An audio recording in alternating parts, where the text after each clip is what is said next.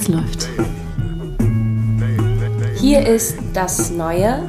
Ein Podcast von Dine Milz, Zeynep Bosbal und Sascha Ehlert. Von Das Wetter und dem Theater Neumarkt. Unterstützt von Pro Helvetia. Wir haben uns heute getroffen, um über Giovanna Reisingers Spitzenreiterin zu reden. Giovanna Reisinger ist eine junge Autorin, Filmemacherin und bildende Künstlerin in München geboren und in Österreich aufgewachsen. Und wir kennen sie alle auch. Und die Spitzenreiterinnen, das sind Laura, Lisa, Barbara, Verena, Jolie, Petra, Brigitte, Emma und Tina. Die sind alle benannt nach äh, Zeitschriften. Und ähm, diese Frauen können wir in und um München herum an ein paar Tagen begleiten, ohne zu viel zu spoilern. ähm, genau, ich glaube, das ist jetzt ganz grob zusammengefasst und wir können dann nochmal tiefer reingehen, ähm, indem wir dann über die einzelnen Frauen dann eben reden und mhm. was die Geschichten und Einblicke so mit uns gemacht haben und äh, was so jede Frau mit sich bringt und was das für Resonanzen bei uns ausgelöst hat. Und unser heutiger Gast ist Jana Tönnes von der Performance-Gruppe The Agency. Einer der Gründe, warum wir Jana eingeladen haben, ist, weil Jana äh, mit The Agency die Spielzeiteröffnung am Theater Neumarkt in diesem September machen wird. Ähm, ein Stück, das sich um teilweise ähnliche Thematiken drehen wird. Ähm, da kommen wir wahrscheinlich später auch noch mal ein bisschen drauf. Und ähm, genau, Jana, hast du Lust, ein bisschen auch noch was von dir zu erzählen? Ja, mein Name ist Jana Tönnes, eben von The Agency, äh, wie du ja gerade schon gesagt hast, liebe Tine. Ähm, ich freue mich sehr, Jovanas Roman mit euch zu besprechen, weil Jovana für mich natürlich auch eine nahe Figur ist und ich auch finde, man hört Jovana sehr stark aus diesem Roman heraussprechen, was immer wieder wahnsinnig Spaß macht, ähm, wenn man Jovana kennt und ich glaube aber auch, wenn man sie nicht kennt. Und ähm, genau, ich glaube, mein Ansatzpunkt, mit euch zu sprechen über das Buch, wäre schon, glaube ich, die Art von Feminismus, die da auch so durchschwingt. Oder das ist vielleicht auch einfach ein Thema, was uns mit The Agency stark beschäftigt. Und natürlich, ähm, wie du gesagt hast, geht es eben auch sehr stark um so Ideen von einer bestimmten Art von Weiblichkeit unter dem Patriarchat, aber eben auch um so Themen wie Reproduktion, soll man jetzt unter welchen Vorzeichen und wie auch immer, was für einen Zwang oder was für einen Druck gibt es, was dann auch das Thema ähm, mitunter in der Inszenierung am Neumarkt sein wird. Genau, aber ich freue mich sehr, hier zu sein und mit euch über die Spitzenreiterin zu sprechen. Ja, das ist, also ich habe mich ja erstmal in diesen Titel total schockverliebt, Spitzenreiterin. Ähm, habe erstmal an Bibi und Tina gedacht. und was ist also die erste Frauenreitassoziation, die ich hatte? Ähm, sind für euch diese Frauen oder inwiefern sind diese Frauen für euch Spitzenreiterinnen? Spitzenreiterinnen sind ja auch einfach erfolgreiche Frauen an der Spitze. Ähm, sind, das, sind das für euch solche Frauen? Und ist das überhaupt wichtig? Ich, also was ich irgendwie, ähm, woran ich sofort denken muss, ist, dass es in dem Buch ja diesen Satz gibt, ähm, unglücklich sein ist keine Option. Also mhm. erfolgreich ist sozusagen, wer glücklich ist. Und insofern ähm, würde ich sagen, ist das ein Thema, was alle diese Frauen umtreibt. Also Spitzenreiterin zu sein oder nicht zu sein, darum zu strugglen, dass man das vielleicht auch sein muss. Und da finden die natürlich auch durchaus verschiedene Antworten, was es jetzt bedeutet. Also ob das jetzt eben bedeutet, ähm, ich bin äh, Chef, ich sitze in der Chefetage oder ob das bedeutet, ich äh, erfülle mir jetzt irgendwie den Traum des Mutterseins oder ich suche irgendwie nach der perfekten Beziehung. Aber es gibt, glaube ich, in allen Lebensbereichen, die man da so beobachtet, schon sehr stark so einen Leistungsgedanken und das wiederum trifft sich ja gut mit Spitzenreiterinnen und daran arbeiten die sich irgendwie alle ab ne? Mhm. Ähm, und scheitern aber natürlich auch und das ist ja vielleicht auch sympathisch erstmal. Total. Ich habe, ähm, also ich wohne jetzt seit knapp fünf Jahren in München und beim Lesen habe ich so gemerkt, ich, äh, also für mich ist, ist, sind ganz viele Bilder einfach wie so ein Spaziergang durch München und Umgebung. Ähm, und das meine ich nicht wertend. Ne? Das ist weder gut noch schlecht, aber ich dachte, ich finde, das hat äh, irgendwie Giovanna hat da sowas eingefangen, wo ich das so regelrecht und das finde ich ist eine große Qualität, so filmisch vor mir gesehen habe. Ähm, und, und, und dachte irgendwie, also das hat total Spaß gemacht, weil das irgendwie so, so, so auflebt, finde ich, beim, beim Lesen.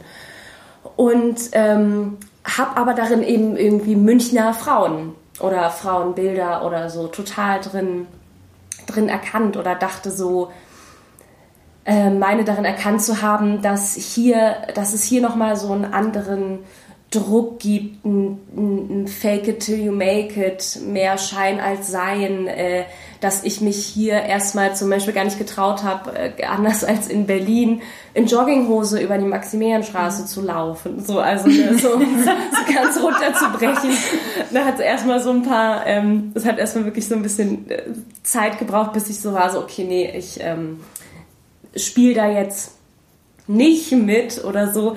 Wie empfindet ihr das oder wie lange seid ihr schon in München, auch hier geboren oder nicht? Also darf ich vielleicht mhm. kurz also auch eher eine Frage stellen dazu, die sich mir gestellt hat als, als äh, Person, die äh, erst seit fünf Monaten in, in München wohnt und äh, gebürtiger Berliner ist, äh, so wie Zeynep übrigens auch. Und deswegen natürlich ist erstmal so, sind so Sachen wie Menschen, die in Villen an einem der Seen im Münchner Umland wohnen, immer noch irgendwie sehr fremd für mich.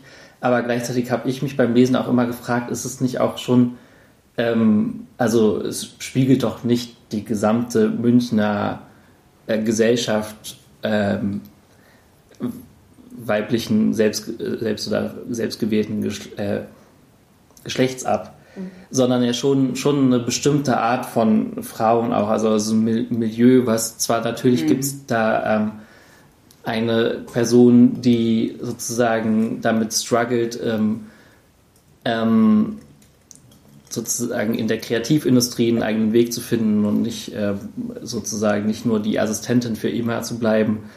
Auf der anderen Seite aber ähm, Frauen, die gerade geerbt haben oder sozusagen gerade frisch verwitwet sind und so.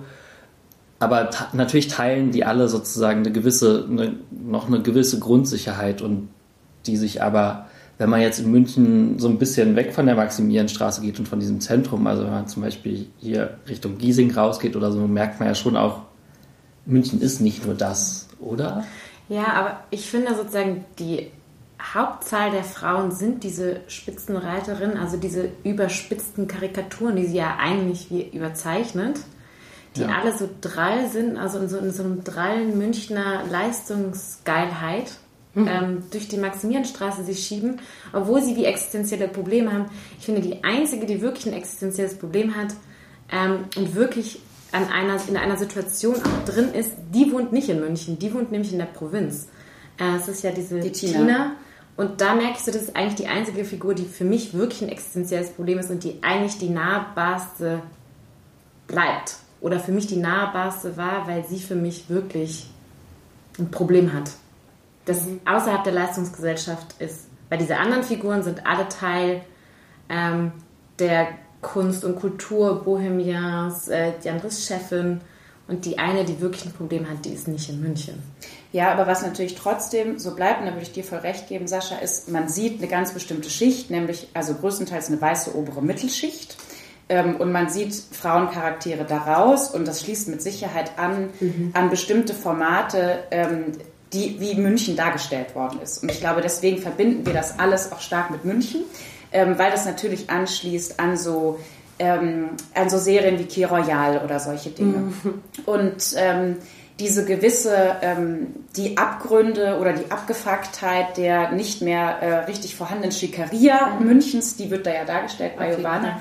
Und ähm, trotzdem würde ich dir total recht geben oder auch die Frage aufwerfen, ist das auch ein Problem, dass da quasi eng gezogen wird, der Kreis auf diese Charaktere? Und mir ging es eben so, dass ich und ähm, also gerade eben unter dem Zeichen von was, um was für ein Feminismus geht es da eigentlich, da habe ich mich schon teilweise daran gestoßen habe, ja, das ist jetzt so ein sehr weißer Mittelstandsfeminismus, der da durchscheint und dann aber auch immer wieder schockiert war darüber, wie viel Wahrheit darin auch drin steckt und wie viel Scheiße da auch drin steckt. Und die, also kulminiert dann eben in diesem Charakter von Tina, die dann ja wirklich häusliche Gewalt erfährt und also wirklich nicht zu so knapp. Und ähm, das beschreibt Giovanna auch ziemlich existenziell. ja, wir haben ja noch einen kleinen, äh, kleinen Hundegast auch mit dabei, der sich auch mal zu Wort melden möchte. Und, ähm, und davon war ich dann, glaube ich, teilweise schon auch beeindruckt, dass ich dem also dieser Perspektive von, ah ja, weiße obere Mittelschicht, ähm, immer mal wieder so mich gefragt habe, naja, ist das jetzt gerade so eine Perspektive, die mich eigentlich interessiert? Und ich war dann aber auch, also fand es dann auch erstaunlich, wie viel man darin auch schon sehen kann. So. Und gleichzeitig hat es mich aber auch interessiert, dass ja Jovanas eigene Perspektive auch gar nicht unbedingt diese ist, weil Jovana ja selber eben nicht aus so einem Haushalt kommt und ähm, deswegen auch daran interessiert bin, wie so nimmt sie quasi dann aber diese Perspektive darauf ein, so, ne? also auf diese Frauen. Hm. Aber findet ihr nicht, das hat auch viel mit der Wahl sozusagen zu tun, warum die auch heißen wie Frauenzeitschriften und an wen das eigentlich auch adressiert ist, diese Frauenzeitschriften? Wer liest denn diese Frauenzeitschriften? Das sind ja vielleicht nicht die, doch wahrscheinlich schon auch die ähm, Mütter in der Provinz, die das lesen, aber das ist ja der sozusagen wie dieser weiße Mittelschichtsfeminismus, der da so wie glorifiziert wird. Mhm. Und ich glaube, deswegen sind ja die, diese Figuren auch genau diese Frauen und die heißen wie diese Frauenzeitschriften, weil diese Frauenzeitschriften sind ja noch lange nicht da, was wir sozusagen auch intersektionellen Feminismus nennen. Also das ist ja so, finde ich, schon ihr Spiel damit, sozusagen dieses Aufzeigen von, naja, wir reden ja eigentlich über Frauenzeitschriften in the mhm. end. So. Ja. Und, und Entschuldige, ja. Äh, nee, wie also ich, ich finde es auch so, also äh, den Aspekt, den ich da so, so auch total wichtig dran finde, ist, oder, oder eine Assoziation, die bei mir aufploppt, ist halt auch, äh, wer kauft sich welchen Feminismus auch ein oder wer kann es sich auch leisten, eine bestimmte Art von Feminismus ähm, zu, zu kaufen oder für sich zu beanspruchen oder was ist jetzt gerade Trend, ähm, eben wenn man von solchen Frauenzeitschriften redet, ne? Also plötzlich. Und das ist natürlich irgendwie, das geht natürlich irgendwie auch viel weiter und ist auch jetzt erstmal so eine Unterstellung, aber so nach Black Lives Matter haben wir plötzlich überall ähm, schwarze Models, äh, männliche und weibliche. Und ist das jetzt ein, ein Trend? Also da kommen jetzt Leute drauf, ah, das können wir jetzt so, das können wir jetzt so benutzen.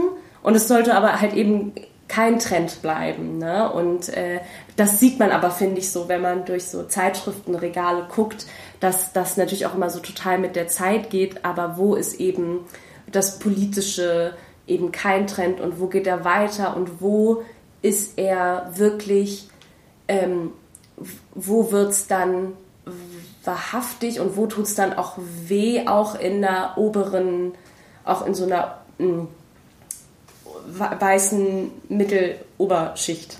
Mhm. Also, ne, so zum Beispiel eben mit dieser Tina und um das kurz zu kontextualisieren, die tritt das erste Mal auf äh, in einem Münchner Restaurant, ähm, in dem Lisa sitzt. Lisa, die äh, ihre dritte Fehlgeburt hinter sich hat ähm, und von ihrem Freund verlassen wird und sich dann an ihrem Geburtstag, äh, dem 14. Februar, beschließt, sich mit Champagner in München zu betrinken und Austern und Schnecken zu schnabulieren.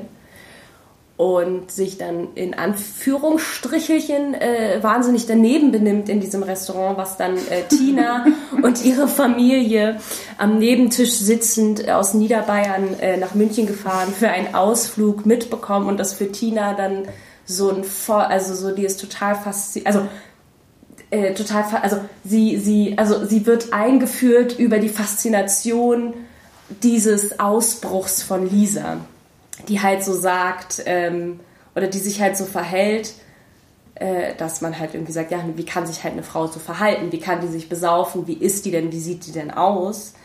Ähm, und das so in diesem Rattenschwanz zu sehen von, okay, das ist irgendwie so die dritte Fehlgeburt, äh, sie ist Mitte 40 äh, und lässt sich dann da so, so gehen. Wie redet man darüber? Was für eine Sprache hat man für, äh, äh für Frauen, die sich so gehen lassen, ähm, aufmucken? Und äh, diese Lisa wird halt von dem Mann von äh, Tina körperlich bedrängt in diesem Restaurant und das Kapitel endet dann und wir gehen in Tinas Sicht das hat mich, also das, das war für, also das fand ich total rührend. Irgendwie plötzlich diese Frau, die sich eben so befreit fühlt von dem Verhalten der anderen Frau und dann mit dem, mit der Hand äh, im Nacken, nee, mit, mit, mit, mit dem Mann und den Kindern wieder zurück zum Auto geht. Und äh, das war so ein Bild, was sich so bei mir eingebrannt hat. Und dieser Mann, der seine Hand in ihrem Nacken hat und sie dann so zum Auto zurückführt und irgendwie so in dieser ständigen Angst zu leben vor dieser häuslichen Gewalt und, und diesem, also so literally im, in, in diesem Patriarchat äh, stecken geblieben. Nicht, doch steckt, er ist darin stecken geblieben und sie ist da halt so drin gefangen. Ähm, also das, das hat mir schon, jetzt bin ich von einem ins andere, aber äh, das hat es mir schon total angetan, so ihre Geschichte. Und da wird es halt dann so, so schmerzhaft. Und wo man nicht irgendwie einfach sagen kann, das geht mich nichts an, weil ich jetzt als äh, migrantisch gelesene Person äh, interessiere mich nur für intersektionalen Feminismus. Das gehört ja auch mhm. dazu. Ne? Also eben dazu sagen, äh, neben diesem Buch von Giovanna, was natürlich irgendwie weißgelesene Frauen bespricht, ja, ja, das sollte ja alles irgendwie dann auch zusammen mhm. äh, müssen und dafür ist ja auch eine große Empathie da. Also es mhm. hat mich dann so beim ersten Lesen so äh, ziemlich von den Socken gehauen. Das ist auch einfach eine großartige Szene, wenn man dann halt im Münchner Austernkeller ist, den mhm. wir natürlich auch vielleicht teilweise kennen, weil der um die Ecke von den Kammerspielen mhm. eben ist. Und das ist natürlich wirklich ein, also ein Setting sondergleichnis, in dem ich mich wahnsinnig gefreut habe, dass Giovanna das aufgegriffen mhm. hat, weil also ich da eben einmal gelandet bin und direkt dachte, also das ist das Filmset für Giovanna Reisinger. Und als es dann, also als es dann schon darum ging, ja, Meeresfrüchte, Restaurant, Spezialitäten und ich dachte mir, endlich, jetzt ist sie im Austernkeller und dann, und wenn dann da irgendwie dann noch die Austernschalen durch die Gegend fliegen, dann ist das einfach szenisch super gut gemacht. Es ja. ist, also, Entschuldigung, ich hatte so, so, so richtig sag, sag äh, äh, als als irgendwie äh, Schauspielerin, das hat richtig mein Herz äh, in, in so Wallungen, hat so schneller gepocht beim Lesen, weil ich so dachte, oh Gott, ich muss das spielen, das ist so geil, das macht so Bock. Also, also so, ähm, so toll beschrieben und geschrieben. Und ja, genau. Das, das finde ich, glaube ich, eh auch wichtig, dann, wenn man über das Buch spricht, über die über die Form zu sprechen mhm. und wie das in den besten Momenten, das, das ist vielleicht der beste Moment, so in dem der Übergang so am geilsten ist und das sozusagen, dadurch, dass man so immer im Wechsel äh, quasi alle 10 bis 20 Seiten in ein anderes Leben reingeschmissen wird, einem, das haben wir gleich auch noch nicht gesagt, ne, dass das immer, dass das sind, glaube ich, fünf Tage, mhm. fünf Tage in dem Leben dieser verschiedenen Frauen. Ähm, und man wird immer sozusagen so Wechsel in ganz andere Leben reingeschmissen und das funktioniert aber trotzdem, ähm, weil die Autorin Giovanna in dem Fall halt sozusagen super Wege gefunden hat, das alles miteinander zu verbinden, ohne dass das zu konstruiert wirkt, finde ich. Mhm. Und das fand ich so mit am beeindruckendsten, also wie sozusagen eine, ein relativ kurzes Buch mit großem Personal trotzdem so eine gewisse Tiefe erreicht. Und dann, was ich noch dazu sagen wollte, zu dem Punkt so mit äh, von wegen weiße Oberschicht und sowas, daran natürlich interessant ist, das sind alles so Frauen, die zum Beispiel für mich, also oder sind alles Charaktere, mit denen ich noch nie in meinem Leben so wirklich Berührungspunkte hatte, außer dass ich vielleicht mal äh, sie äh, dabei beobachtet habe, wie sie mit fünf Taschen aus dem Prada-Store auf der Maximilianstraße gekommen sind oder so. Ähm, aber sie werden, also so, sie werden halt auch sympathisch und greifbar. Also zum Beispiel ist das Barbara, die Person, die der dieser Hund zuläuft. Ja, das ist Barbara, ja. Die, ich, ich mag ich die. Barbara. Voll. Und, obwohl die halt sozusagen so eine irgendwie so heillos überprivilegierte Person ist, mit der ich wahrscheinlich, also mit so einer Art von Mensch, ich wahrscheinlich nie was zu tun haben werde, denke ich, mhm. weil ich einfach irgendwie mich in anderen Kreisen bewege. Aber sie wird irgendwie dadurch für mich greifbar und das sind halt, das ist halt auch in, wichtig in dem Sinne, äh, weil das ist ja auch eine der guten Funktionen von Literatur, dass man so irgendwie ein Verständnis bekommt für Menschen, die ganz anders sind als man selbst.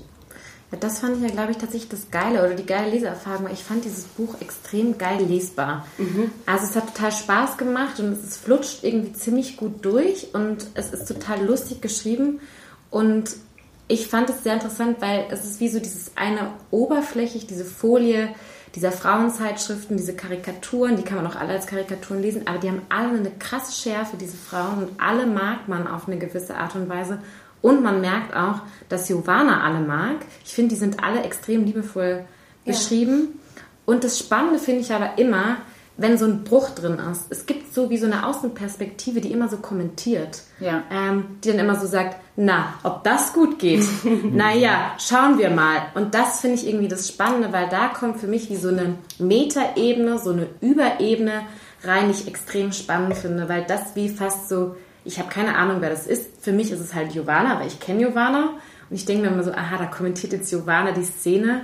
So als Voyeuristin, äh, ich sitze jetzt da mit in diesem Kir Royal-Setting, äh, wie dieser sich aufführt und ich kommentiere das mal und mache aber die Metaebene auf von, wow, was dahinter steckt, ist klar die Frauenzeitschriften, aber warum denken wir alle, dass Frauenzeitschriften unpolitisch sind? Weil die sind politischer als alles andere, weil da die Folie von krassem Kapitalismus und du kannst ja auch Schönheit kaufen drunter liegt und du schaffst das auch. Und das ist diese Stimme, die ich so geil finde, die immer wieder reinbricht. Und das hat sie bei allen Figuren so reinkonstruiert. Und da finde ich, ähm, kommt diese Humorebene in so ein äh, Scheiße, ich habe gerade gelacht und da liegt aber viel mehr dahinter. Das sind nicht nur diese Karikaturen, das finde ich nämlich extrem geil.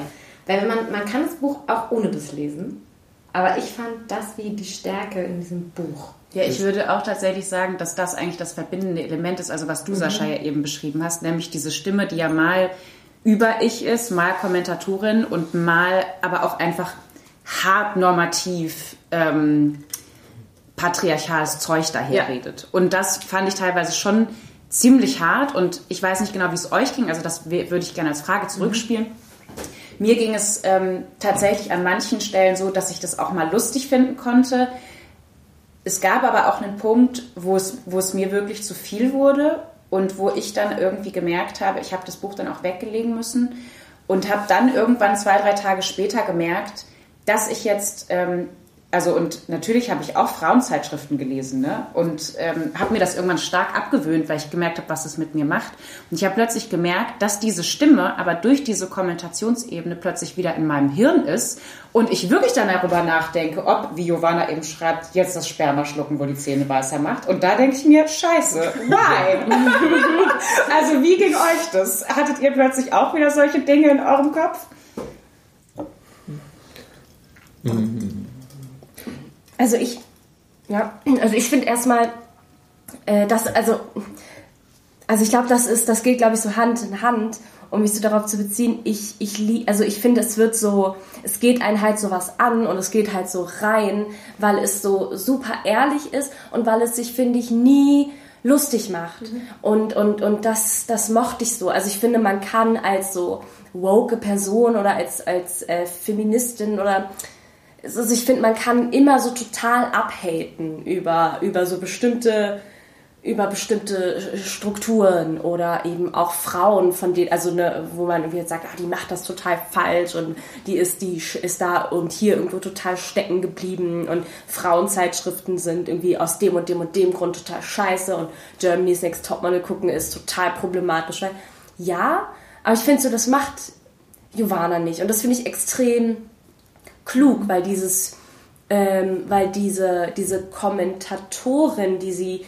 die sie dann auch wird, ähm, ich finde, die verrät diese Figuren nicht. Und ich finde, da macht es eben genau diese Tür auf, äh, die, die du gerade irgendwie beschrieben hast, Jana, dass man, dass man dann aber so selber in so, in so Fallen tappt oder selber irgendwie so krass damit konfrontiert ist und mit, mit eben bestimmten Fallen, die es, die es eben, die es eben so gibt oder wo man lieber das Buch dann so, so weglegt, ähm, weil es eben so, so ehrlich und genau und liebevoll ist und, und, und darin aber auch eben total schmerzt, weil wir alle einfach eben nicht frei davon sind.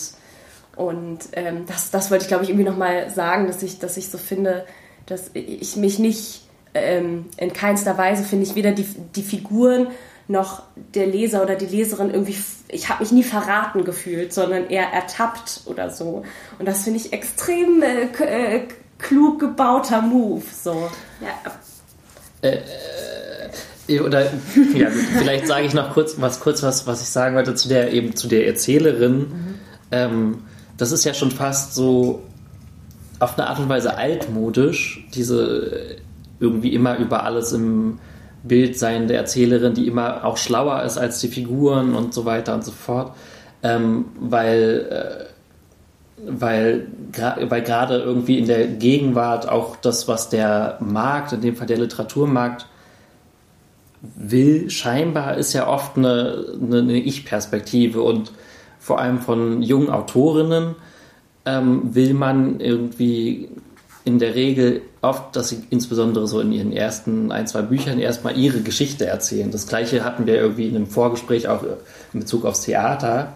Und das ist ja schon ein reales Ding und dem entzieht sie sich total mit diesem Buch und, mhm. und das funktioniert und es zeigt halt auch voll, was die Stärke davon ist, dieses ähm, sich mal von sich selber wegzubewegen und zu versuchen, ähm, sich in andere Menschen reinzuversetzen. Da komme ich, glaube ich, wieder an denselben Punkt, an dem ich vorher war. Aber so, das finde ich halt irgendwie ein, eben ja einer der Punkte, der auch so geil ist an Literatur, dass man, dass man selber versucht, auch als Autorin oder Autor ähm, ähm, andere Perspektiven einzunehmen und damit auch andere Leute mitzunehmen. Und das macht das Buch irgendwie sozusagen auf jeden Fall so auch zu einem Buch, was so aus ähm, äh, so hervorsticht in, in der Masse an Veröffentlichungen, die wir gerade an interessanter Literatur haben. Und äh, das finde ich spannend. Voll.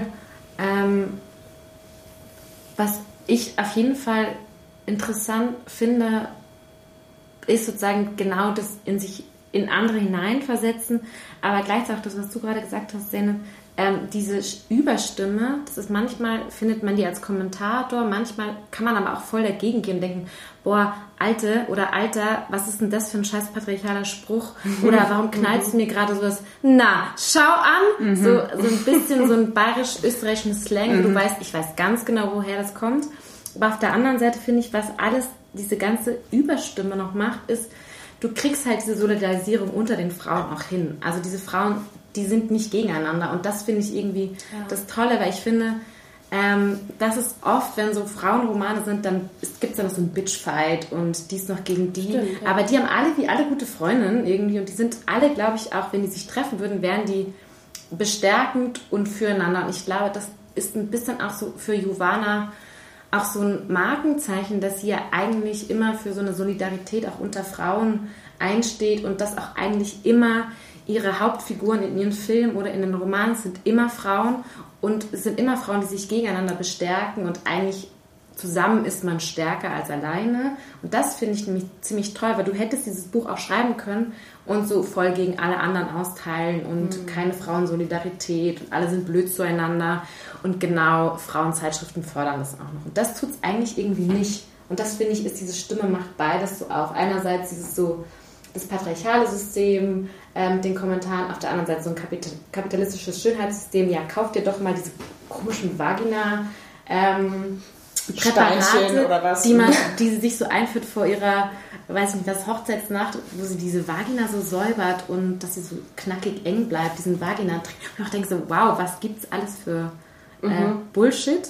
Ähm, aber das macht, finde ich, diese Stimme auch, also das fand ich irgendwie ziemlich geil. So. Ich habe zwei Fragen noch, die ich euch auch stellen wollte, weil das Sachen sind, aus denen ich nicht sogar oder mit denen ich nicht so ganz sicher war, was ich davon halte oder so. Zum, also es gibt ja diese Theorie-Einsprengsel oder wie man mhm. sie nennen kann, wo so Begriffe erklärt werden auf so einer Seite mhm. zwischendurch. Und ich war so, hm, ähm, war mir nicht genau sicher, ob ich das, das cool finde, diese Theoretisierung, oder ob ich so denke, eigentlich braucht es die gar nicht, sozusagen. Ich, wie ging es mhm. euch mit denen? Ich fand die, glaube ich, auch ein bisschen lustig, weil der erste, mhm. der ja kommt, ist ja eben Solidarität. Mhm. Und danach kommen tatsächlich eigentlich ziemlich, ich, also ich versteife mich jetzt darauf nicht, aber also wenn ihr mir widersprechen wollt, aber ich glaube, es sind schon mehr so Haut, mhm. Haare, mhm. Sch Schönheitsmaßnahmen, mhm. äh, vaginale Verjüngungskuren, weiß nicht, solche Dinge. Mhm. Und tatsächlich habe ich, bin ich da auch immer wieder so drüber gestolpert. Ja. Also ich hätte sie, glaube ich, gar nicht unbedingt gebraucht. bei Solidarität habe ich mich, glaube ich, so ein bisschen drüber gefreut, habe dann aber auch gedacht, aha, jetzt gibt es diesen Sprung auf diese theoretische Ebene, der, also finde ich eigentlich, wie du Tine gerade aufgeschlüsselt hast, durch diese Stimme, die ja vielleicht weniger, also was ich nicht sagen würde tatsächlich ist, diese Frauen sind solidarisch miteinander, weil das passiert auch immer mal wieder in dem Buch, auf jeden Fall. Wir sehen aber auch das mhm. Gegenteil. Also Laura und Verena, die vermeintlich besten Freundinnen, ah, die hassen schön. sich gegenseitig und machen sich auch richtig fertig. Ah. Und die sind absolut nicht solidarisch miteinander. Und mhm. das gibt es eben auch. Und was aber diese, mhm. diese KommentatorInnen, ErzählerInnen-Stimme auf jeden Fall schafft, ist, dass man versteht, dass das Ganze natürlich strukturell bedingt ist. Mhm. So, und that's it. Und darin kann man sich natürlich sowohl eben unsolidarisch als auch solidarisch verhalten. Mhm. Und das, also das macht das dann vielleicht auf oder eröffnet das als einen Handlungsspielraum, auch wenn die Frauen sich eben gar nicht unbedingt begegnen. Mhm. Ja. Was ich halt auf jeden Fall interessant finde, ist dieses Buch, also auch wenn man Jovanas anderen Arbeiten kennt, also sei es die Menstruationskolumne in der Vogue oder ihr letzten Film ähm, Beauty is Life also, oder auch diese Talkshow, die jetzt für die Kunsthalle Osnabrück gemacht hat, es ist halt wie das alles in Romanform jetzt gegossen. Weil es sind die gleichen Themen mhm. und das ist wie, ah, interessant, okay, da ist jetzt die Menstruationskampagne, äh, Kolumne drin, äh, fast Kampagne würde ich ja sogar nennen. Ähm, und das fand ich irgendwie nämlich interessant, weil was Giovanna macht, ist, sie überträgt ihre Praxis äh, des Filmemachens in ein Buch oder die Praxis des Kolumnenschreiben für die Vogue auch in einem Buch. Und das fand ich ziemlich geil, ziemlich smart. Ist halt auch wie so ein bisschen, man verwurstet jetzt mal so wie alles. Aber why not, ne? Hm. Ähm, aber vielleicht auch, würde man es dann wahrscheinlich lesen, wenn man die Arbeit nicht so kennt, ist es völlig irrelevant.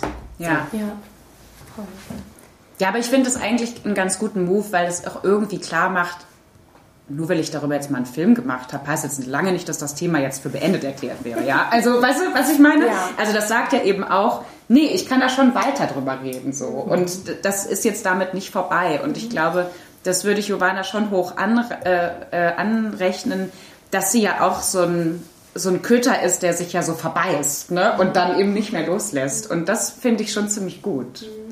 Und ich bin auch so total dankbar dafür, weil es eben nicht nur so in den Künsten übergreifend sich mit Themen beschäftigt, sondern einfach gewisse Dinge brauchen ja eine Kontinuität so und, und, und Zeit und ähm, verschiedene Kontexte und verschiedene Menschen. Ähm, also so, das, das würde ich, oder das, das wünsche ich mir auch total, dass man eben nicht irgendwie so ein Thema hat und das habe ich jetzt hier bearbeitet und damit ist Schluss. Sondern nee, man, also man darf ja auch ich weiß jetzt nicht, ob das jetzt, na doch, das passt auch zu den Themen, aber so, dass man ja irgendwie wächst und Zeit vergeht und man unterhält sich mit äh, verschiedensten Menschen darüber und kommt nach einem halben Jahr darauf, hey, oh, ich kann irgendwie äh, nochmal anders was dazu sagen oder ich habe was Neues dazu gelernt oder ich habe eine andere Sicht darauf und ich darf das auch äh, umlernen und ich kann ja auch diese Perspektive mal beleuchten und dafür bin ich in dem äh, Sinn eben so total dankbar, dass man irgendwie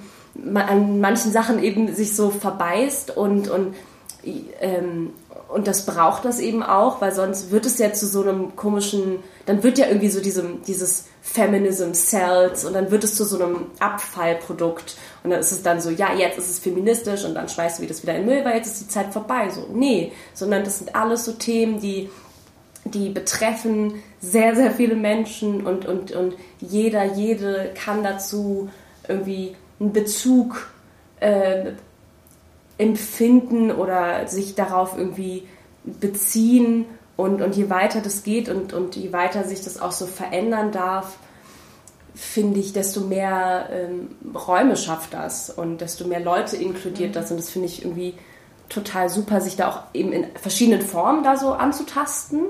So, ah, vielleicht hat das irgendwie nicht so gut geklappt, dann versuche ich es auf diese Art und Weise. Das finde ich eigentlich total schön und ähm, finde das, find das, find das, irgendwie, find das irgendwie sehr, sehr, äh, finde das sehr klug und habe das sehr, ähm, auch diesen Aspekt daran so genossen, dass man irgendwie auch nicht und dann nicht sagt so, ah, okay, das ist jetzt die Expertin dafür, sondern dass man irgendwie auch mitbekommt, nee, sie arbeitet sich da auch ab, ne? Oder hat sich da auch, äh, ähm, ne, da, da, beißt man irgendwie rein und ähm, beißt man rein. Also das ist ich möchte dieses, äh, dieses Köterbild aufnehmen, da verbeißt man sich in was und das kann aber auch total was äh, Positives sein. Mhm. Und ähm, wären jetzt meine ganzen Projektionen darauf, glaube ich. Meine zweite Frage, die ich noch stellen wollte, das ist vielleicht schon, also ähm, dann auch so langsam der richtige Zeitpunkt ist, wie, wie ihr das Ende fandet. Mhm. Also ich meine, oder vielleicht, es gibt ja quasi mehrere Enden, weil ja auch am letzten Tag, dem 21. Juni, ja verschiedene äh, Figuren nochmal ähm, begutachtet werden. Und zum Beispiel ist das, das so, wie, so wie man Tina dann verlässt als erstes, das ist ja schon sehr ein ernüchterndes, hoffnungsloses Ende. Und der, das, der Schluss dann wiederum ist mit Laura. Und ich weiß jetzt nicht, ob ich spoilern soll oder nicht. Ja, doch, unbedingt. Äh, also Spoilerwarnung. Ähm, endet dann damit, dass Laura, mit der das Buch auch beginnt, das, beginnt, das Buch beginnt damit, dass sie einen Heiratsantrag mhm. kriegt und es endet damit, dass sie heiratet, also dass sie heiratet.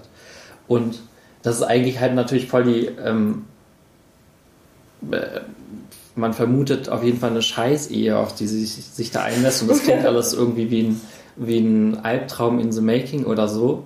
Und damit wird man dann so zurückgelassen, quasi. Mit dieser scheinbaren Traumhochzeit, wo man aber schon so die grauen Wolken irgendwie sich anbahnen Über dem Tegernsee heraufziehen ja. sieht, auf dem geheiratet wird. Aber das fand ich einen ziemlich stilistisch geilen Move. Ne? Also sie fängt an mit dieser furchtbaren Verlobung, wo man sich auch denkt, Halleluja, wer will sie so verloben?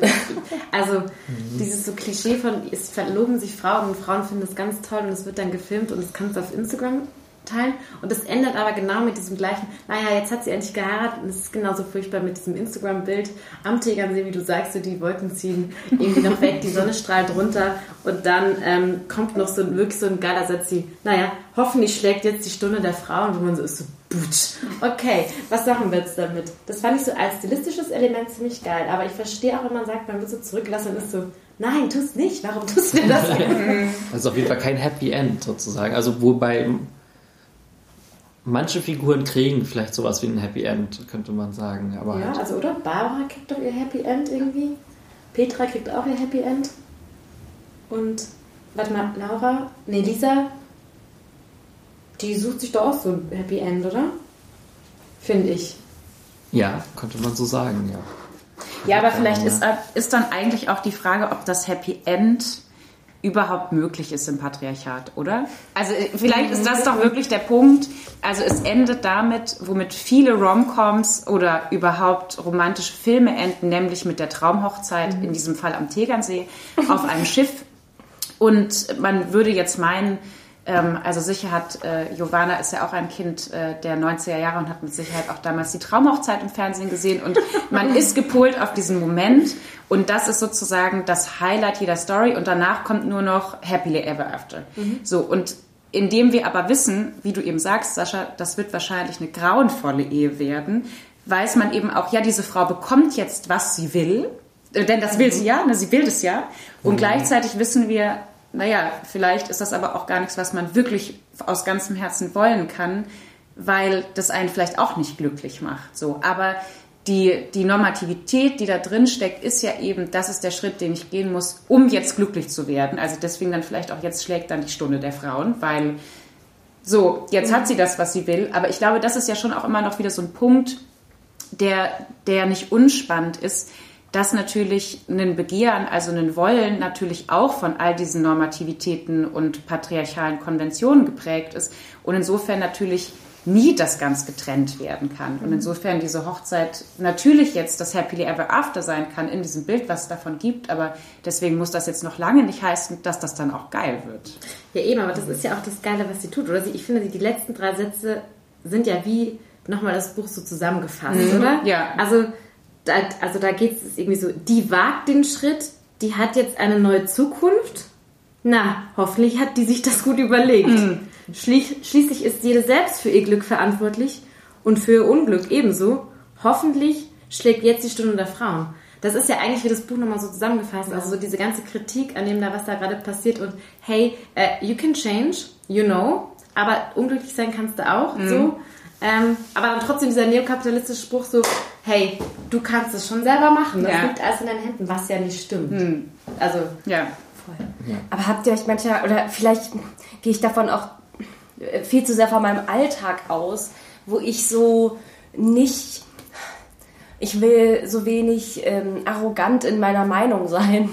Also so irgendwie, aber das lässt sich auch so schwierig auseinanderklamüsern, wo ich mir so denke, ja, das ist jetzt ihr Bild vom, von ihrem Traum und das ist geil für sie und dann will ich mir, und dann denke ich mir so, ich will jetzt überhaupt nicht so die judgy, woke Person sein, die das dann alles aufdröselt und sagt, deshalb ist es problematisch und wir werden sehen, wie das für dich endet. Also so, äh, und dann denke ich mir so, ja, ist doch irgendwie, ist es nicht auch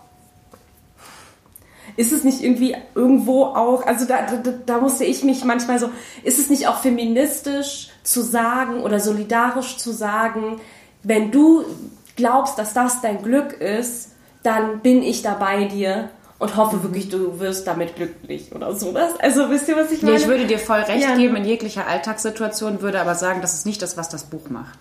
Ja. Weil das Buch, also in dem Buch ist es eben nicht so dargestellt Ja. wie, das ist sozusagen eine Chance ähm, oder eine Entscheidung, Mhm. die darauf hindeutet, dass das getragen ist von einer Begegnung Mhm. von zwei Personen, die sich auf, äh, die sich auf gleichberechtigte Art und Weise dazu entscheiden Ja. und, ähm, und darin auch etwas verfolgen, was sie beide auf irgendeine Art und Weise glücklich machen wird, sondern wir wissen von diesen beiden Figuren, von Laura und auch von ihrem Ehemann, in den ja auch nochmal kurz reingezoomt wird, also ihr zukünftiger Ehemann, dass sie sich beide fragen, was das eigentlich soll. ja, gut. Und insofern würde ich sagen, kann ich das dann nicht mehr beglückwünschen, weil das ist dann natürlich irgendwie schwierig, obwohl ich dir natürlich in Alltagssituationen ähm, total recht geben würde. ja, gut, das stimmt.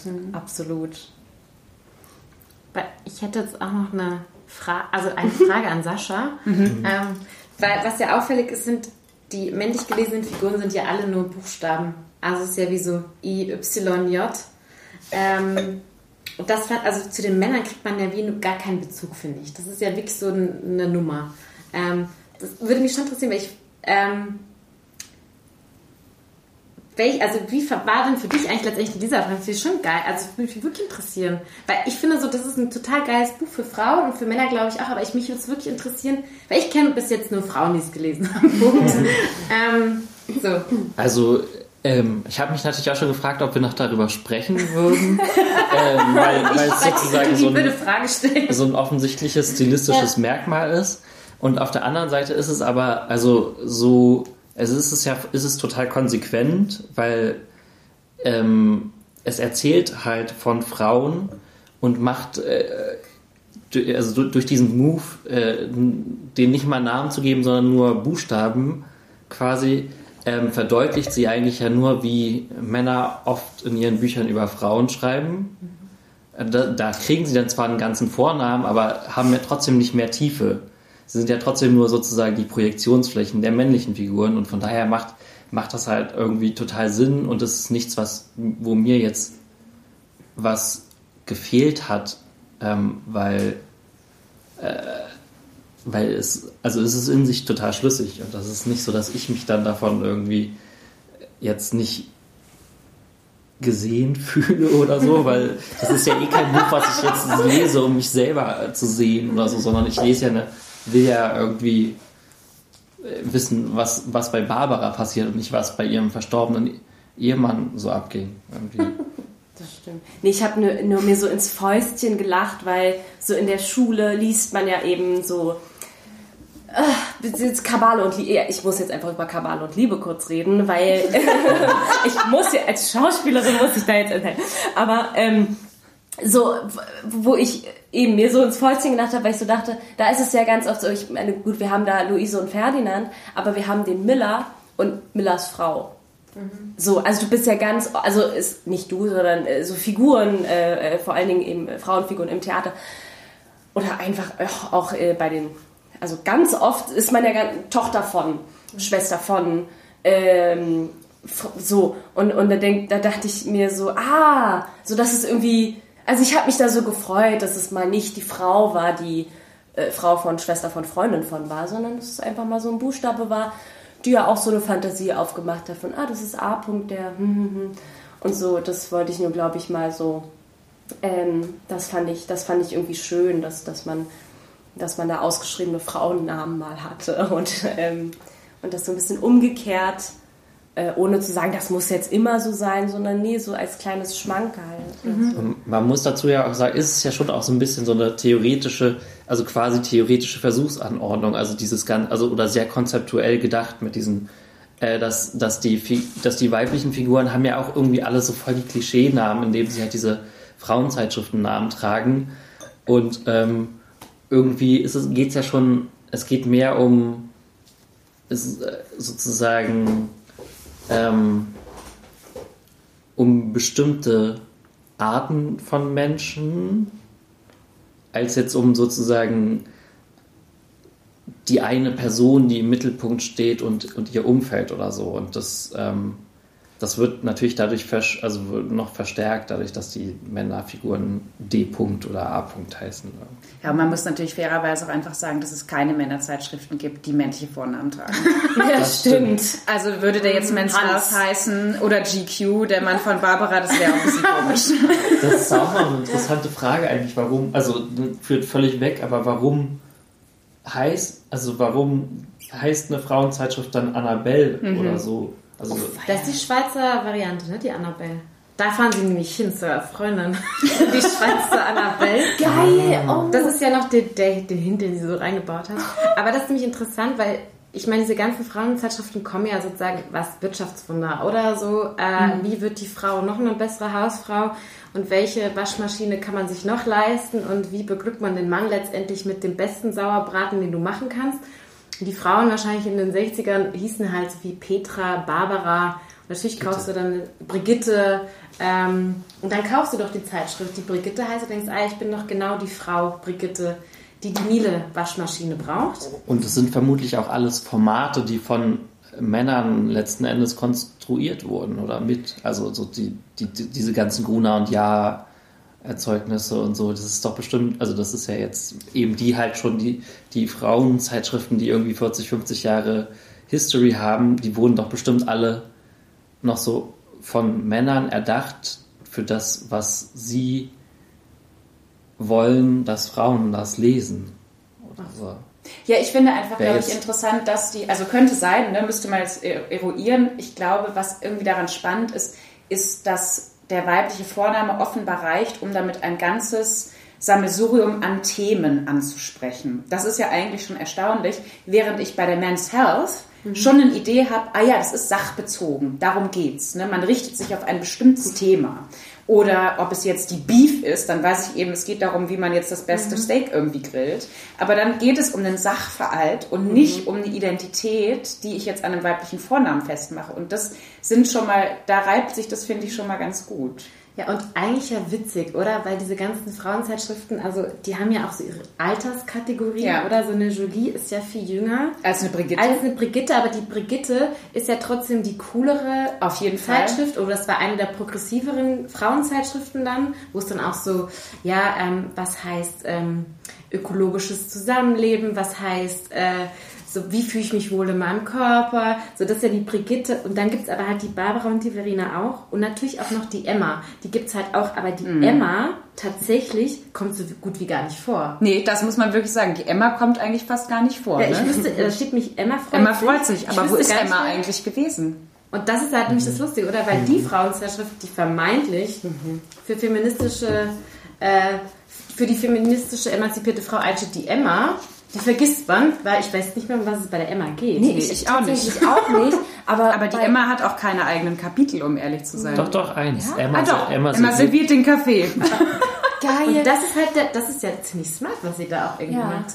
Weil wir, also so, weil, ich weiß nicht, ob ihr daran jetzt gerade auch denkt, aber wenn ich jetzt an Emma denke und wenn ich dann an Alice Schwarzer denke, schallern mir so die Ohren und ähm, ich, ich, ich höre so wie sie über äh, muslimische Frauen redet. Ne? Also so, keine Ahnung, habt ihr, habt ihr ähnliche Assoziationen? Und dann denke ich mir halt dann so, naja, Emma, ja, du warst da, ähm, aber so wirklich, ähm, apropos Intersektionalismus, ist so, hast du ja auch nicht ganz mitbekommen, war. Also so. Deswegen oder? darf die jetzt ja auch mal den Kaffee servieren. Eben. Das, ist ja, oder? Das ist ja wirklich das, das, ist ja das Smarte, was man jetzt drüber nachdenkt, drüber wirklich nochmal in die Tiefe geht. Emma ist die, die den Kaffee, Ja. den Kaffee serviert, weil sie hat wahrscheinlich für die Frauen ähm, in den 70ern, 80ern war das wahrscheinlich eine sehr, sehr wichtige Zeitschrift. Bloß jetzt hat sie halt wieder den Zug verpasst. So ähm, steht immer noch am Bahnhof und man ist viel weiter.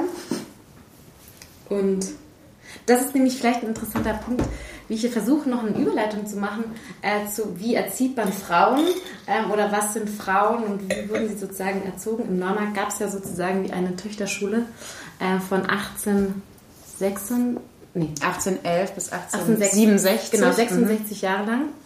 Und äh, Jana und The Agency machen ja ein Projekt, das momentan einen neuen Working Title hat. Ja.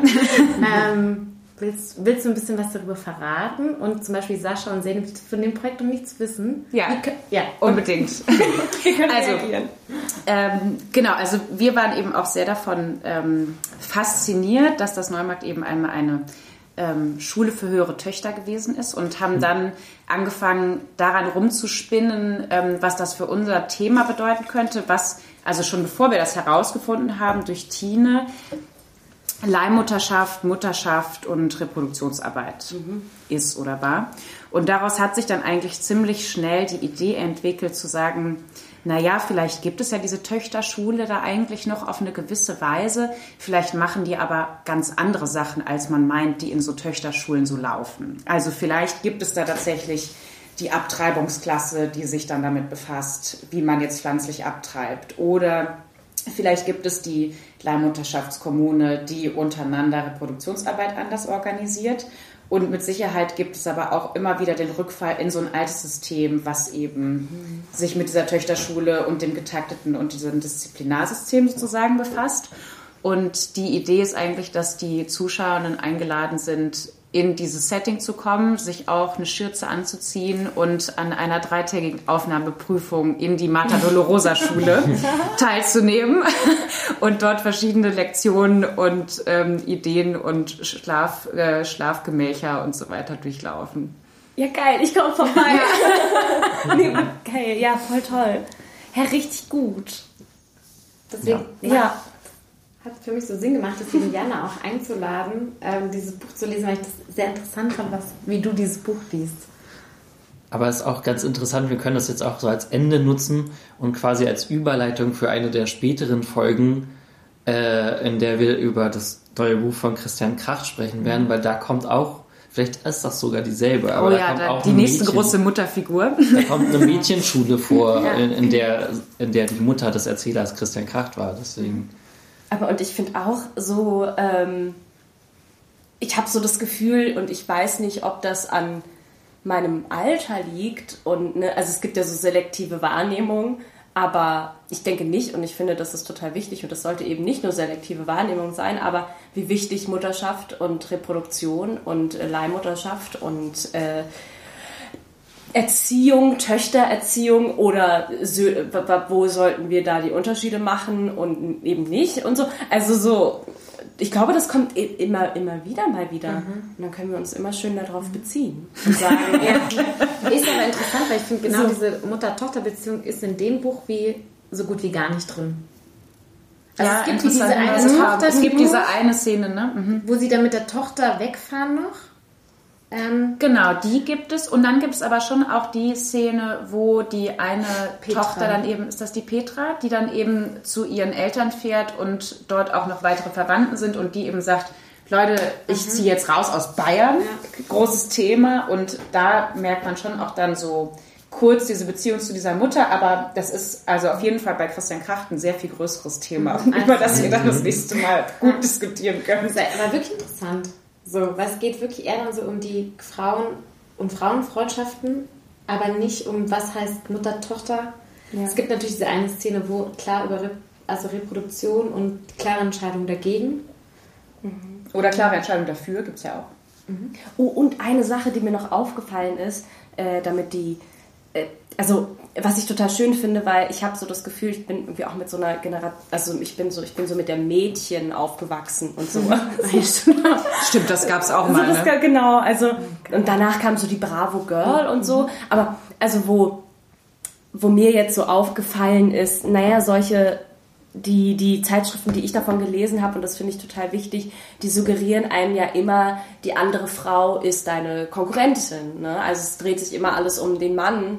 Und, und, und ich habe so das Gefühl, eigentlich machen das immer noch viele Zeitschriften, viele Bücher, viele Filme. Ne? Also die andere Frau mhm. immer Konkurrentin, egal ob es in Liebesdingen oder in Arbeitsdingen geht. Und da, da würde ich so gerne die Spitzenreiterin, also da finde ich das so gut, dass man eben so diesen Solidaritäts- und diesen Freundschafts- ähm, und unter Frauen, dass man das eben so, so ähm, beleuchtet und dass das irgendwie viel mehr, dass das viel mehr auch besprochen werden muss, um das so zu brechen und dem was so entgegenzusetzen, äh, empfinde ich auch definitiv als wichtig ähm, und, und, und total befreiend, so, weil es einfach auch noch ein Weg ist.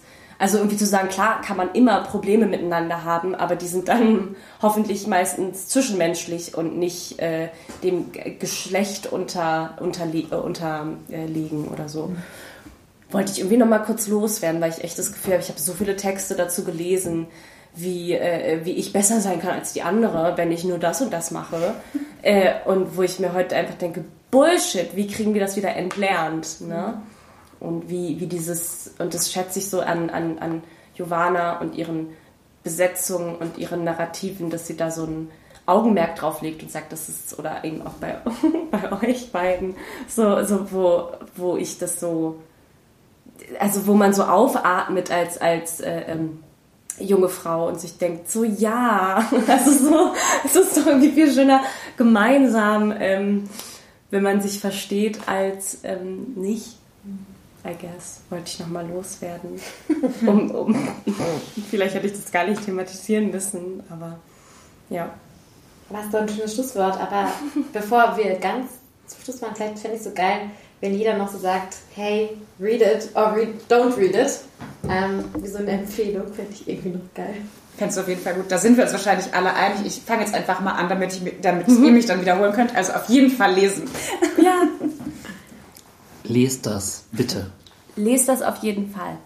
Ja, ich schließe mich an. Nicht aus Gruppenzwang, aber auf jeden Fall lesen. Vielleicht, wenn wir so eine Instagram-Seite machen, dann können wir unter jedem Buchcover immer so dieses Bücher-Emoji und dann wie viele Bücher. Also in dem Fall vier, vier Bücher. Bücher.